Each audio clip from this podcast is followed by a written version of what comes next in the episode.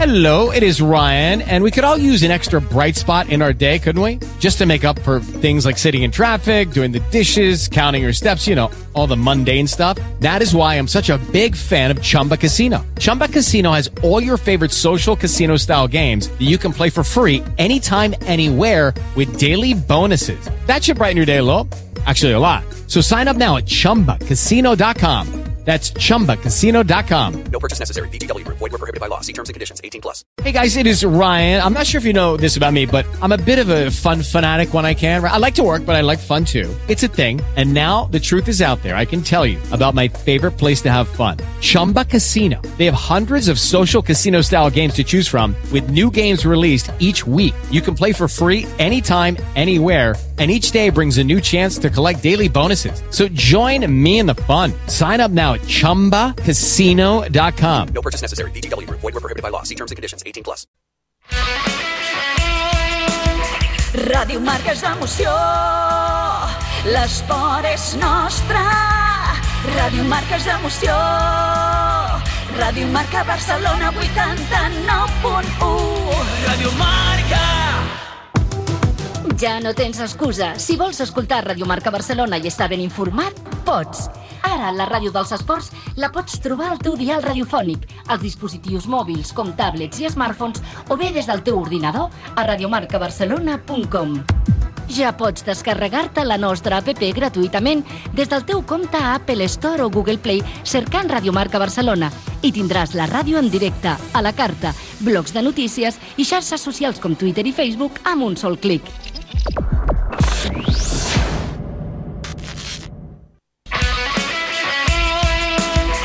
Ràdio Marca és emoció, l'esport és nostre.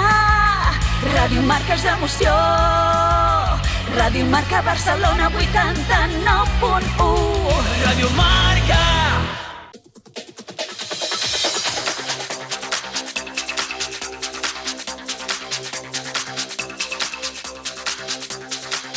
A Ràdio Marca Barcelona, Catalunya Futbol, amb Ricard Vicente.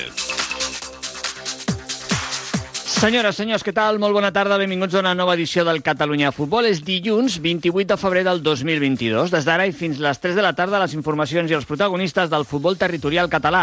Amb Jordi Vinyals, a la direcció tècnica i control de so, amb el suport de Dani Baskin i el treball de redacció i producció de David Hurtado, Mireia Morales i Alex Gómez.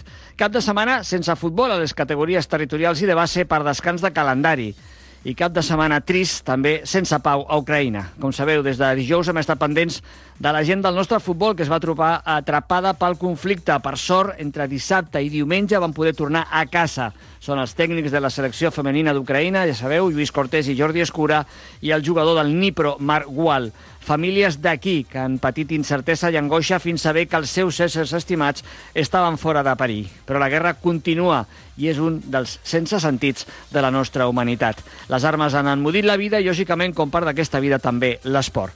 Mentrestant, aquí continuem amb el nostre dia a dia esperant que els polítics puguin resoldre la situació i aturar un conflicte difícilment comprensible al segle XXI. A la primera federació, el Sabadell ha confirmat la seva millora i el Nàstic les seves expectatives. Derrotes de Cornellà i Costa Brava en els seus desplaçaments. El tècnic català de l'Atlètic Balears, Xavi Calm, ha estat destituït. A la segona federació continua la màxima igualtat al grup. Cap dels quatre primers classificats va poder guanyar. Milloren Terrassa i Lleida Esportiu, empitjoren Badalona i Europa. A la tercera federació, triomfs a la part alta de l'Olot, del Girona i de l'Hospitalet. A la cua, només el Granollers va poder puntuar empatant el Narcís Sala a la Copa del Rei Juvenil, doncs eh, expectació màxima al Feliu i Codina, però l'Adam va caure davant un equip potent com és el Granada, 1-2. L'Espanyol, això sí, va superar ronda eliminant a Osasuna i és l'únic català en competició. Esperarem el sorteig per conèixer el seu rival als quarts de final. És dilluns, és temps d'anàlisi, de reflexió i d'opinió, aquí, a la tertúlia del futbol català i on sempre, a la ràdio dels esports, a Radio Marca Barcelona, avui ens acompanyaran els companys informatius Xus Milan i Ricard Julià. Catalunya Futbol, amb el suport de la Federació Catalana de Futbol. Un híbrid. No, un elèctric. No, un dièsel. Carinyo, desperta't. Què? M'estic tornant boig per comprar-me el cotxe. Doncs vés-te'n a Kia, perquè hi tenen tot tipus de models perquè trobis el que se t'adapta més bé. Si no és en un concessionari Kia, és que no existeix. Aprofita ara el Plan Moves 3. Amb Kia, descobreix el que t'inspira. Ven a Delta Prat, concesionario oficial Kia en Prat de Llobregat o visítanos en kia.com. I deia jo, companys informatius, perquè d'informació en tenen molta i de futbol català en saben molt, perquè des de molt temprana edat han estat, eh, doncs això, eh, seguint i de molt a prop el futbol de la nostra territorial. Ells són el Xus Milan i el Ricard Julià. Xus Milan, Xus, què tal? Molt bona tarda. Bona tarda, Ricard. I Ricard Julià, Ricard, què tal? Molt bona tarda. Molt bona tarda. El Ricard sabem que no ha fet festa aquest cap de setmana, perquè, entre d'altres coses, ahir el teníem al Narcís Sala. El Xus Milan, no sé si amb això de que no hi hagués eh, territorial i futbol base a les categories eh, territorials de la Federació Catalana, li han donat festa a Xus o has estat molt pendent del futbol? Doncs ha sigut un cap de setmana relaxat perquè no hi ha hagut futbol base, però he vist molt futbol de segona ref i tercera divisió i la veritat és que, com sempre, informat del que ha passat a cada setmana. Molt bé. Escolteu, feia jo al titular una menció als nostres, eh, gent del futbol que va estar atrapada en el conflicte, a l'inici del conflicte bèl·lic entre Rússia i Ucraïna, ja els tenim a casa. Eh, parlàvem amb el pare del Quique Gual, el, del Marc Gual, perdó, el Quique Gual, exjugador, recordarem, de diferents equips de la territorial catalana fa ja un parell de, de dècades, o tres inclús. Eh, quin patiment per les famílies, no, Xus? Doncs sí, sí, sí, és molt trist que, com deies tu a la capçalera, eh, al segle XXI estem parlant d'un conflicte bèl·lic, no? I com també deies, doncs, eh, parlaves amb el, amb el pare del, del Marual, que jo el recordo quan, quan jugava al Badalona, que deies mm -hmm. tu que dos o tres dècades, doncs això vol dir que som molt veterans i que hem viscut com jugava el pare i com juga el, el fill ara actualment. Per cert, tros de futbolista, eh, el pare. A mi m'encantava al mig del I camp, tant, com, com la tant, remenava sí. el, el Quique Gual. Eh, Ricard, el Quique Gual a tu t'agafa una mica més, eh, Sí. més lluny, segurament, no, no el vas poder gaudir jugant, ets més de la generació del, del Margual, però bé, també suposo que la família, no? Entre d'altres, el germà del Lluís Cortés, el Jordi Cortés, mm, entrenador també en actiu al futbol català, doncs, eh, ostres, fins, fins saber que no estàs en un país segur eh, i que has tingut tantes i tantes hores de carretera i enmig del conflicte i moltes vegades sense cobertura, d'un i do quina angoixa, eh? Sí, vaig, vaig poder veure també històries d'Instagram del, del Lluís Cortés on anava comentant una mica tot el que havia passat i poc afegint aquest aspecte. En un ple segle XXI doncs, és, és intolerable eh, un, un conflicte bèl·lic d'aquestes característiques i no sabem com acabarà, però tant de bo acabi de la millor manera possible. Mm, Xus, jo em preguntava ara com els nens i nenes ucraïnesos que ara no poden anar a escola, que tenen més difícil accés als aliments i a la sanitat, i a més, doncs, que segurament anaven en extraescolar a jugar a futbol o formaven part d'un- futbol que també deu haver, igual que a Catalunya, a Ucraïna, eh, doncs ara han d'estar tancats a, a vegades en búnkers, eh, en, en plantes baixes, amb els túnels del metro, i, eh, i preguntant-se què passa que no puc estar amb els amics, que no puc anar a escola, que no puc jugar a futbol. Doncs sí, sí, ha de ser inexplicable. Eh, de fet, eh, amb una comparació una mica surrealista, els nens de- d'avui dia aquí a Catalunya eh, es feien aquesta pregunta quan passàvem a la pandèmia. Doncs imagina't ara, en un país com, com Rússia, que estigui passant això, eh, com es, es deuen fer preguntes i preguntes i no saben què és el que està passant. Deu ser molt trist, molt trist. Mm, amb una societat eh, moderna, avançada, com integrada totalment a, a Europa, com, com, era la, com és la ucraïnesa, doncs que els nens eh, es trobin en aquesta situació. Els nens sempre són de les víctimes més importants en un conflicte bèl·lic, eh, Ricard?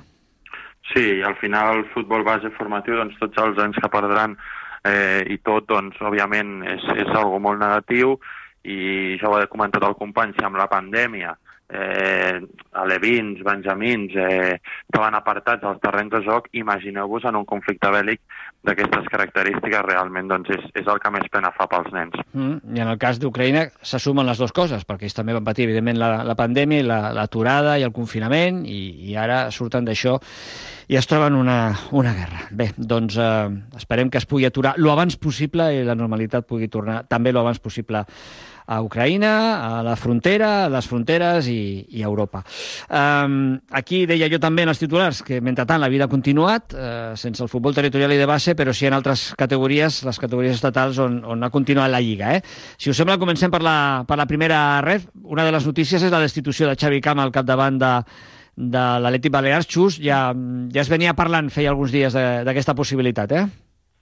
Sí, sí, però tot i així és eh, sorprenent perquè l'Atlètic Balears està fent una, una gran temporada, eh, potser ha baixat una mica el rendiment en els últims partits, però encara està ocupant eh, places que li donen dret a jugar al playoff d'ascens, vull dir que potser una decisió una mica eh, precipitada. Jo saps que sempre, sempre dic que eh, no m'agraden gens els canvis d'entrenador i, i crec que haurien tingut una mica de paciència, però eh, suposo que han vist alguna cosa dintre de, del vestuari i han optat doncs, per destituir el tècnic. Mm -hmm. Com veus aquesta destitució, eh, Ricard?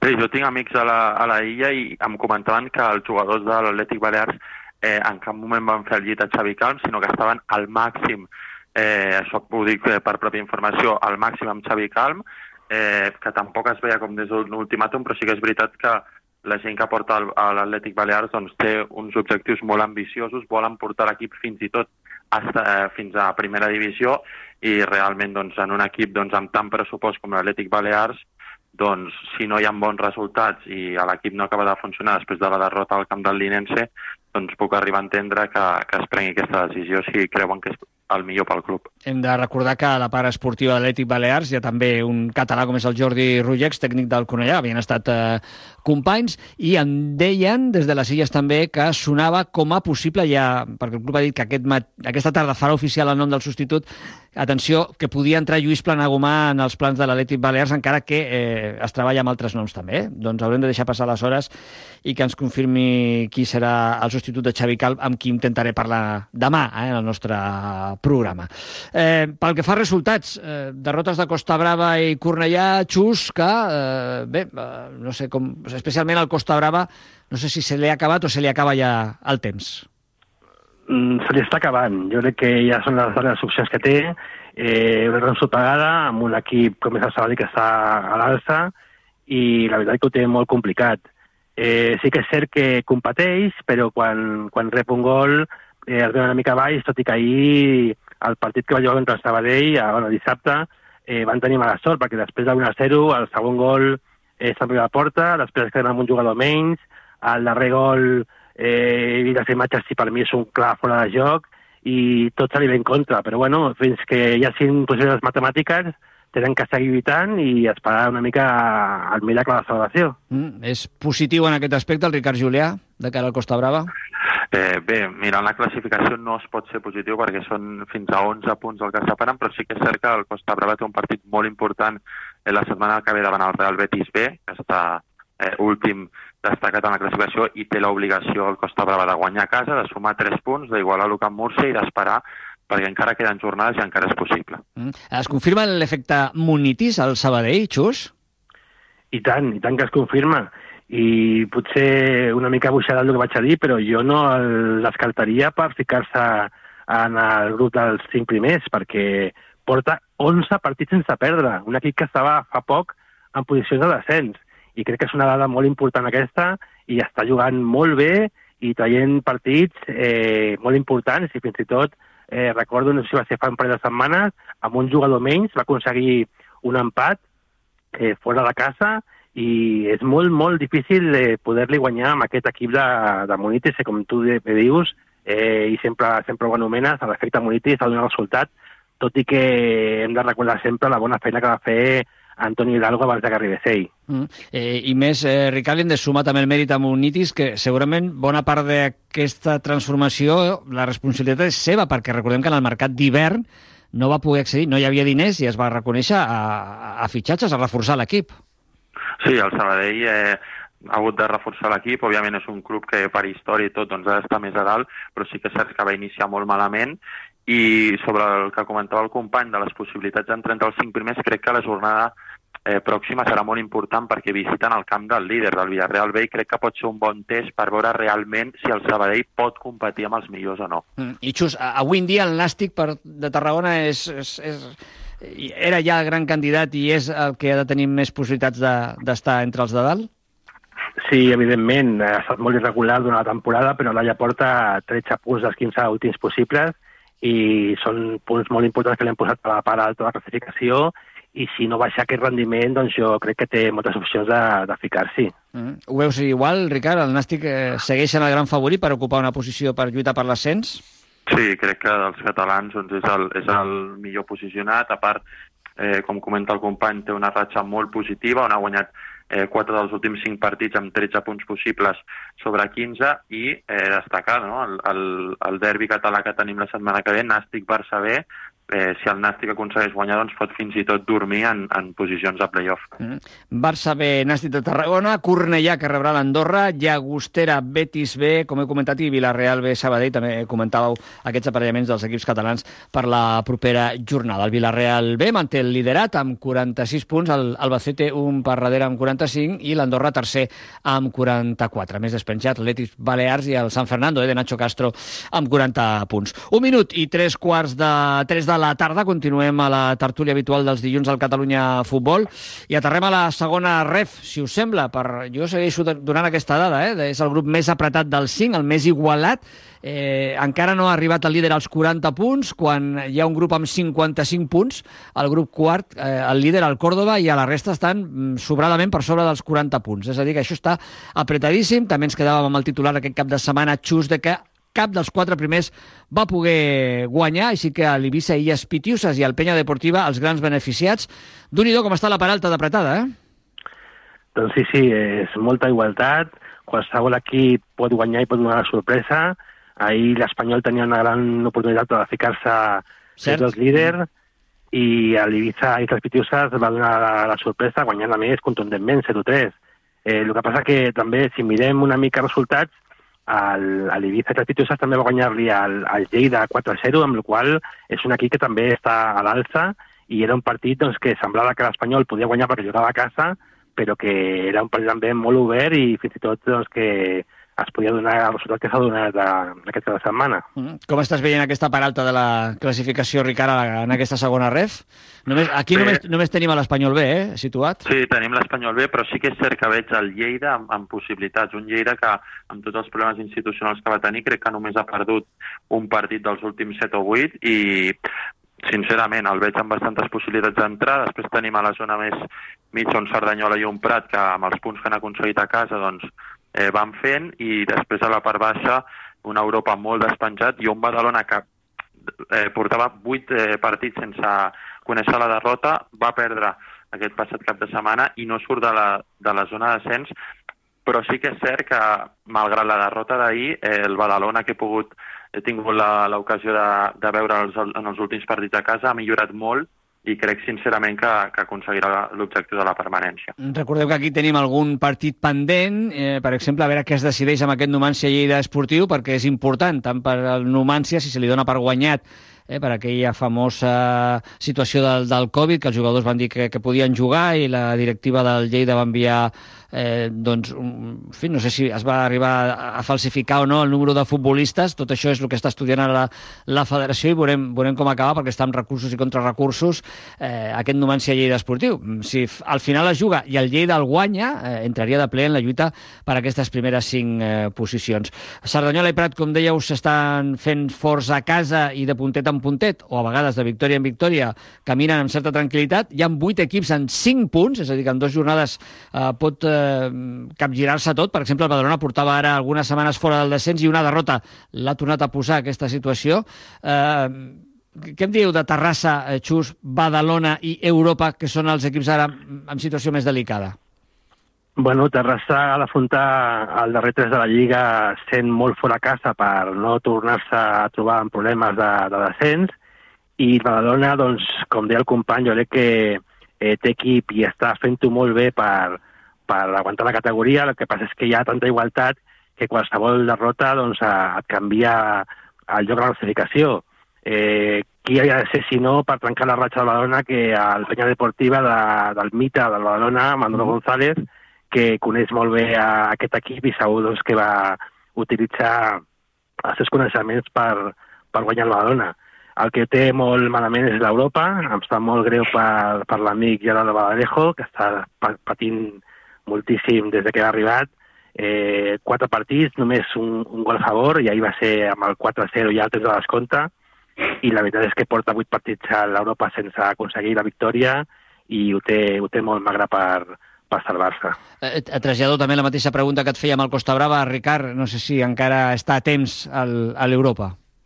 Bé, crec que a l'Europa li està costant molt adaptar-se a la categoria i té, té un problema bastant greu, que és que rep molts gols, li falta molta contundència a darrere i en una categoria com la segona rep crec que això és crucial. I respecte al Terrassa del Badalona, com he comentat al Badalona, crec que s'ha reforçat amb jugadors de, de superior categoria com Pol Ballesteros, com César Andreu, que té molt bona plantilla i molt bon equip per sortir, i el Terrassa, ja ho va comentar el seu míster en la prèvia al Badalona Terrassa fa dues setmanes, Jordi López, que deia al final eh, perds dos partits en aquesta categoria, hi ha tanta igualtat que et fiques en zona d'ascens. Per tant, eh, molt de compte tant per Terrassa com per Badalona, per tots els equips immersos en aquesta zona mitja-baixa, perquè un parell de derrotes, un parell de mals partits et poden condemnar. Jo personalment veig prou potencial en Terrassa i Badalona per acabar eh, sense problemes aquesta temporada i aconseguir la permanència a la segona ref, evidentment, a l'Europa ara mateix.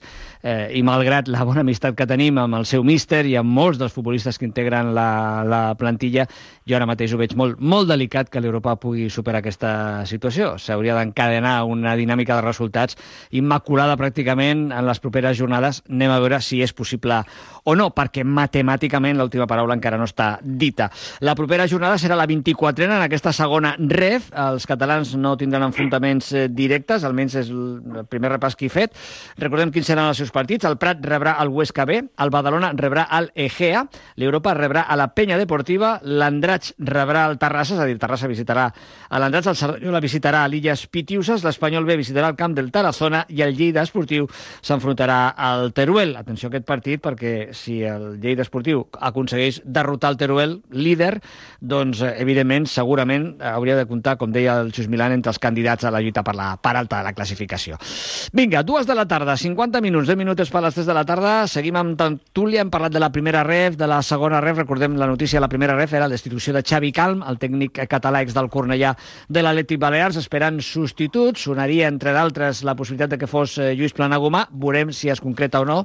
I anem cap a la tercera ref, una setmana on eh, doncs, Olot i Girona B han puntuat de 3, a l'Olot a casa, el Girona B fora, eh, on el Sant Cristóbal ha tret un puntet de Castelldefels, on el Manresa ha descansat i l'Hospi va fer un pas important, defensa d'un rival directe en aquest moment de la Lliga com era el Perelada, això sí, per la mínima, 1-0. No sé si ja, Xus, veus molt dibuixades les cinc primeres places o encara no?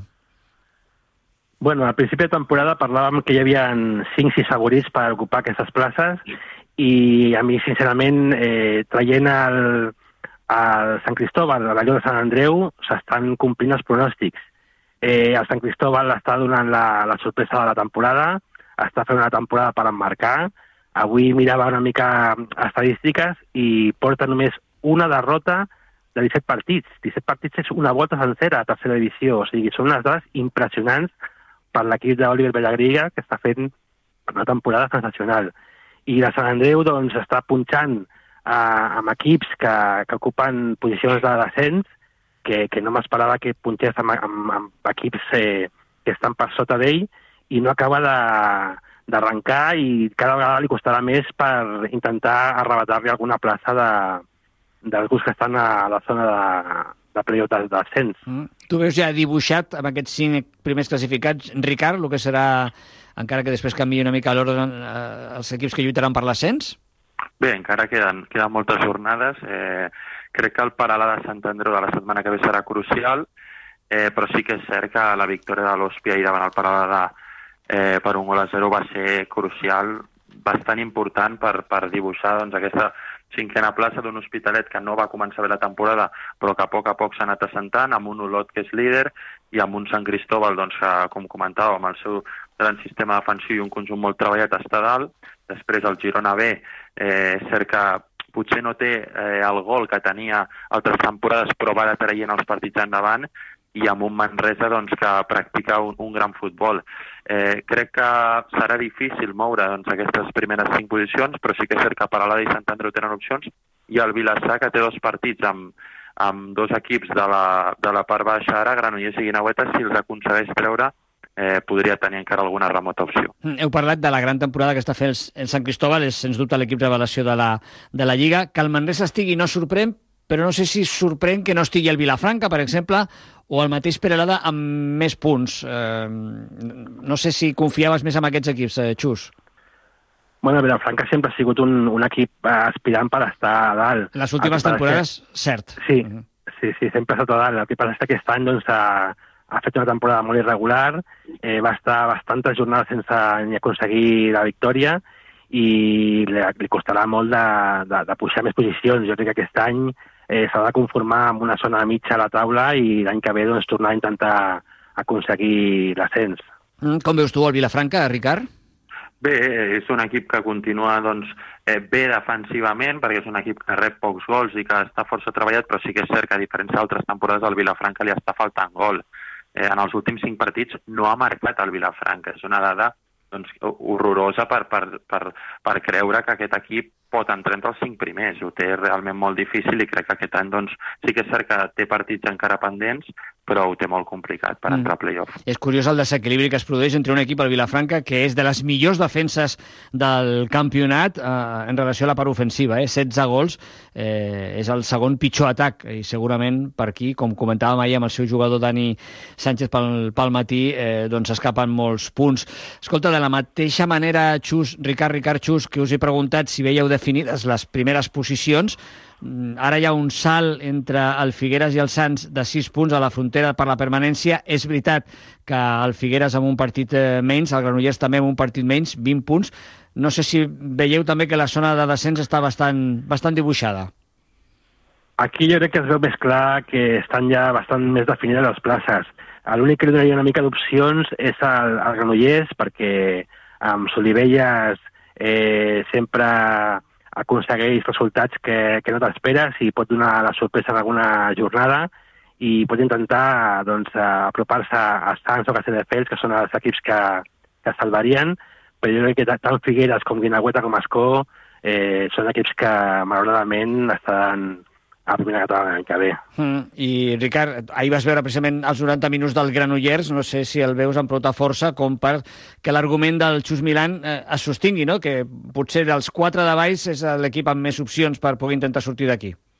Sí, per mi els quatre de baix és del, de l'equip doncs, que té més opcions. Bona imatge ahir del Granollers. El Narcís Sala sí que és cert que en els últims 15-20 minuts va donar una passa enrere, també perquè el Sant Andreu va buscar l'empat i, i va deixar escapar eh, aquests tres punts que havia que tenia fins, a, fins al minut 82 quan empata Carreon i m'agradaria també destacar el pas, la passeta de gegant que va fer el Sants ahir amb una victòria a casa davant la Guinaueta, un equip que ja em va agradar quan el vaig eh, veure a Riu d'Arenes davant el, el Girona B i que crec que no tindrà problemes per mantenir la categoria, però sí que és cert, no posaria la mà al foc pel Figueres, però Guinaueta i Escó sí que ho tenen realment molt, molt, molt complicat per continuar l'any que ve a la tercera divisió. Sants i Castelldefels que es mouen en aquesta frontera, però atenció, eh, és important això perquè saben conviure amb aquesta pressió perquè les últimes temporades precisament han, han viscut més o menys per aquesta part, potser el Castelldefels no tant l'any passat, però sí les temporades anteriors on tenia també com a entrenador a, a Miqui Carrillo. Bé, això pel que fa a la tercera ref, la propera jornada, el proper cap de setmana, la 26a, descansarà l'Hospitalet,